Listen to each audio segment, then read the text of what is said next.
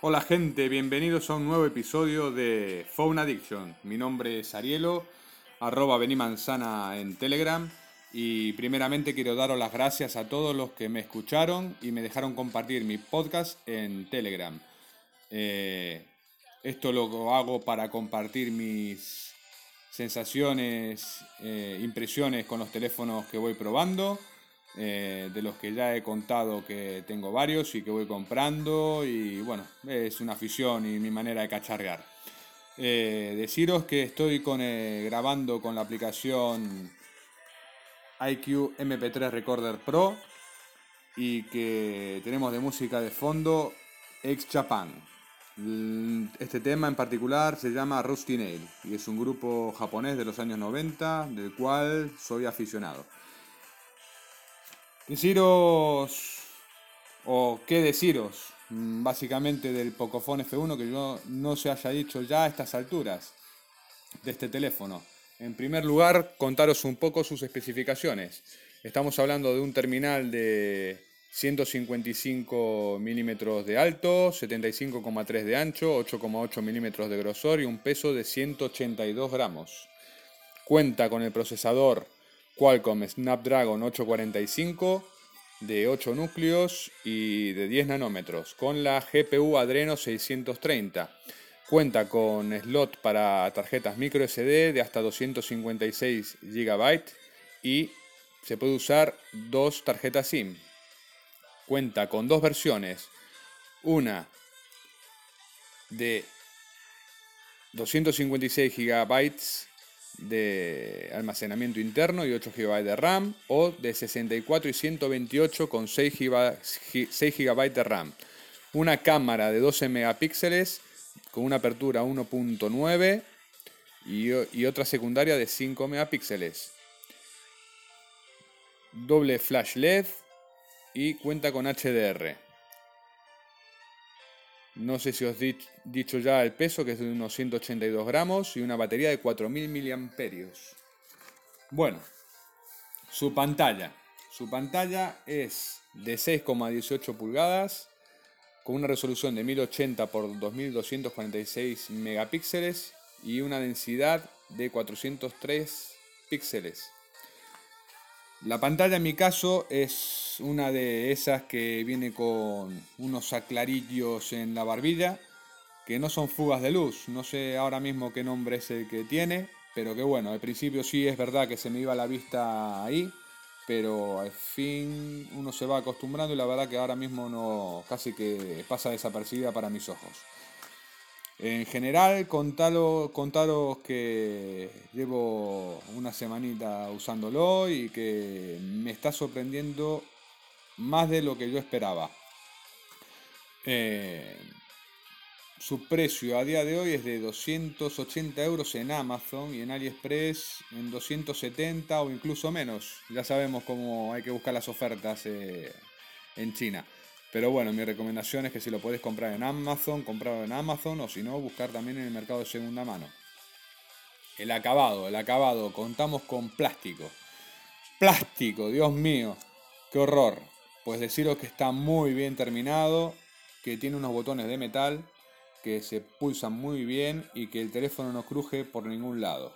No es el plástico de hace unos años atrás que era muy cutre y que crujía y que bueno, este no, este es muy sólido eh, y da la sensación de fortaleza en la mano. Eh, cuenta con LED de notificaciones, con desbloqueo por huella y con desbloqueo facial. ¿Qué más deciros? Que unidad es la de 6 GB de RAM y 64 GB de almacenamiento interno. Mm, yo sé que hay gente que igual le puede hacer falta más almacenamiento, pero recordemos que este teléfono se puede ampliar vía tarjeta micro SD. Y la RAM, la RAM yo creo que va sobrado, va sobrado por todos lados. Es espectacular. En el día a día eh, es, el sistema operativo es muy sólido. Mm, deciros que cuenta con el launcher de Pocophone, que es diferente al de Xiaomi. También se puede elegir el de Xiaomi, pero que va. El launcher de Pocophone la verdad es que está muy muy bien. Eh, es muy rápido. Si me tienen que decir eh, cómo definirás este teléfono, lo definiría como muy rápido. Eh, abre las aplicaciones rapidísimo, la multitarea espectacular, no tiene lag, bueno, el lag eso quedó en el pasado y su rendimiento es óptimo. No podría decir cómo es su rendimiento de juegos porque no juego, pero bueno, con estas características me imagino que, brutal, ¿no? Aparte, bueno, ya sabemos que el teléfono está más que recontra aprobado y examinado. Eh, le doy notificaciones que cuentan la barbilla de abajo, es de blanco, muy pequeño y y bueno, mm, la verdad es que a veces creo que no funciona como es debido, porque ya sabemos el tema de las notificaciones que tiene este caso el Pocophone o los teléfonos Xiaomi con Notch. Tiene un problemilla ahí que no lo han solucionado, la verdad. Y estamos hablando de que esto no es un iPhone. Eh, estamos hablando de que esto es Android. Entonces estamos acostumbrados al tema de notificaciones, como es debido. Espero que lo solucionen, pero bueno, eh, de momento no. Deciros que es un teléfono para los que les gusta cacharrear rooms, que tiene una comunidad enorme a sus espaldas y que podéis probar diferentes ROMs para este teléfono. Su batería, ya os dije que era de 4000 mAh y la verdad es que rinde de puta madre. Vamos, eh, no vais a tener problemas con él. Eh, yo ya os dije cómo era mi manera de, utilizarlo y la verdad es que no miro el tema de horas de pantalla y lo cargo como el Mate 10, pero sí que noto que va más sobrado que el Mate 10 en su batería. Y eso que el Mate 10 tiene la misma batería de 4000 mAh que este Pocophone F1. Pero ya sabemos cómo optimiza Xiaomi sus aplicaciones y su batería. Y la verdad es que es brutal. La cámara, la cámara, decir que es una cámara que funciona muy bien ¿eh? a la luz del día, que en, ocasiones con poca luz sí que sufre un poco, que el vídeo, bueno, es de un gama media, pero instalándole, por ejemplo, la Gcam para el tema de fotografía o modo retrato, es brutal. Aunque el modo retrato de Xiaomi funciona muy muy bien y yo creo que es incluso mejor que por ejemplo los de la gama Galaxy. A mí el modo retrato de la gama Galaxy la verdad es que no me termina de, gustar y la de los teléfonos Huawei que he tenido tampoco. Me quedo con Xiaomi como utiliza su modo bokeh. Eh, ¿Qué más contaros de él? Eh, que es un teléfono altamente recomendable para el precio que tiene, la verdad, 250 euros es lo que a veces me hace pensar eh, de una manera, ¿cómo decir?, con sentido común, ¿no? Eh, ¿Qué es lo que buscamos nosotros de un teléfono y qué precio estamos dispuestos a pagar por él? Es un teléfono que lo da todo, o sea, que lo da todo, por 250 euros.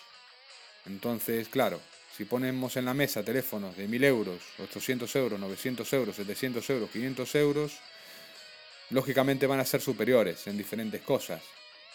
Pero es que este es muy completo en todo y es lo que tiene que buscar cada usuario, ¿no? lo que anda buscando y lo que está dispuesto a pagar y lo que quiere pagar por un teléfono y quiere que le den. Eh, contaros también, contaros también de que yo, este teléfono, lo tenía guardado en el cajón, la verdad que lo había comprado para cacharrear, mm, pero bueno, dije, venga, lo voy a usar. Estéticamente no me gustaba tanto, pero ahora sí que me está gustando. Lo que hablábamos, ¿no? Del tema del plástico, ¿no? Está construido por, de plástico, oh, por Dios. Pero al final todos los teléfonos los llevamos con funda. Entonces, bueno, no veo, no veo una carencia en eso.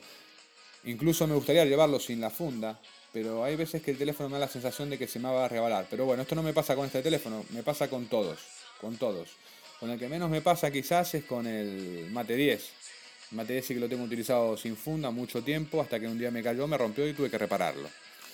Entonces, bueno, sabemos que si cae cualquier teléfono va a partir al medio. Tenga Gorilla Glass y lo que sea. Y más lo que llevan cristal por delante y por detrás, peor todavía. Entonces, bueno, eso no, para mí no es una carencia. Eh, sí que sería una carencia si los acabados no fueran los correctos, y en este caso no es así.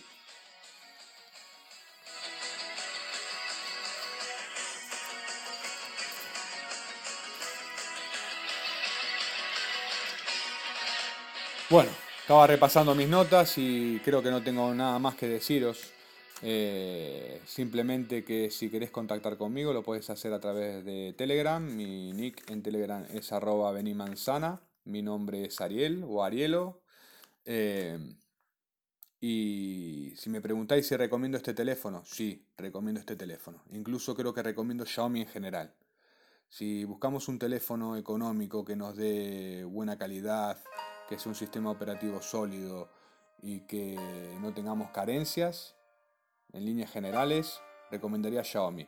Y ahí a partir de ahí hablaríamos de precios. Pero en general, lo que sí recomendaría Xiaomi. A la vista está de que Xiaomi está barriendo el mercado español. ¿Por qué? Lo está barriendo. Por sus gamas medias y bajas. Eso hoy por hoy es insuperable. Vemos que Huawei, eh, hasta su línea, sus gamas altas y sus, sus lites son pasables pero sus gamas bajas son pésimas. Y Samsung, bueno, Samsung es un desastre. Eh, no he tenido la oportunidad de probar sus últimas gamas bajas o medias, pero he tenido un rato un Galaxy A,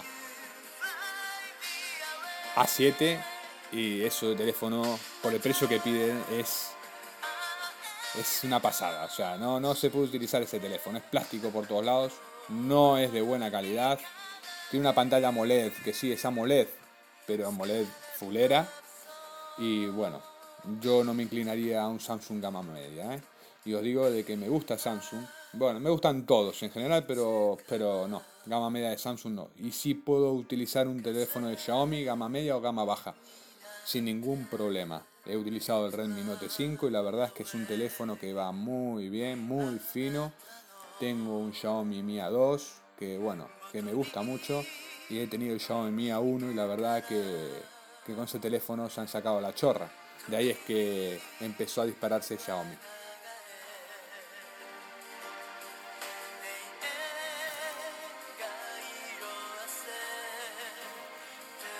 Bueno, no quiero enrollarme más y sí lo que quería hacer una reflexión por lo que está pasando en el tema de YouTube y una polémica que hay y que es lo que me hace reflexionar en qué importancia le damos nosotros a las redes sociales y a lo que se dice en Internet.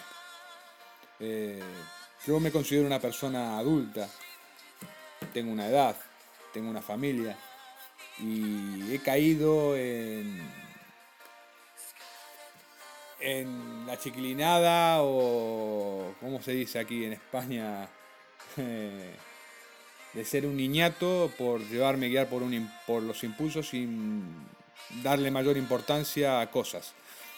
La verdad es que me arrepiento y bueno, eso es lo que me hizo pensar eh, hasta qué punto le damos importancia o el tema de consumir contenidos. Eh, hay que tener mucho cuidado, hay que tener mucho cuidado con lo que se hace, con lo que se dice y hay que ser prudentes. Antes que nada hay que ser prudentes y detrás de, de un ordenador o un smartphone hay personas y hay que tener cuidado de no hacerle daño a nadie. Y si no, bueno, hay que, hay que pasar un poco, hay que pasar un poco. No lo sé, hay que andar con pies de plomo y bueno, ser, ser adultos. Bueno, gente, muchas gracias por escuchar este episodio de Phone Addictions. Este es el episodio número 2. Mm, el día 2 de marzo del 2019. Y no sé con de qué manera voy a grabar. Si voy a grabar un episodio cada semana, o cada tres días, o cada cuatro. Pero bueno, Mm, intentaré grabar a menudo para contaros mis experiencias con los teléfonos o si no opiniones personales. Y bueno, me gusta compartir con la gente para no volver más que nada loca a mi señora, ¿no? Eh, mi señora está aparte de este mundo y no le gusta mucho la tecnología, entonces bueno, no le quiero dar la maraca a ella con esto y bueno, esto es una manera de escape, de decir, bueno, de dialogar con gente del otro lado de las ondas y que compartan una misma afición conmigo. Sin más deciros que muchas gracias y hasta la próxima, gente. Adiós.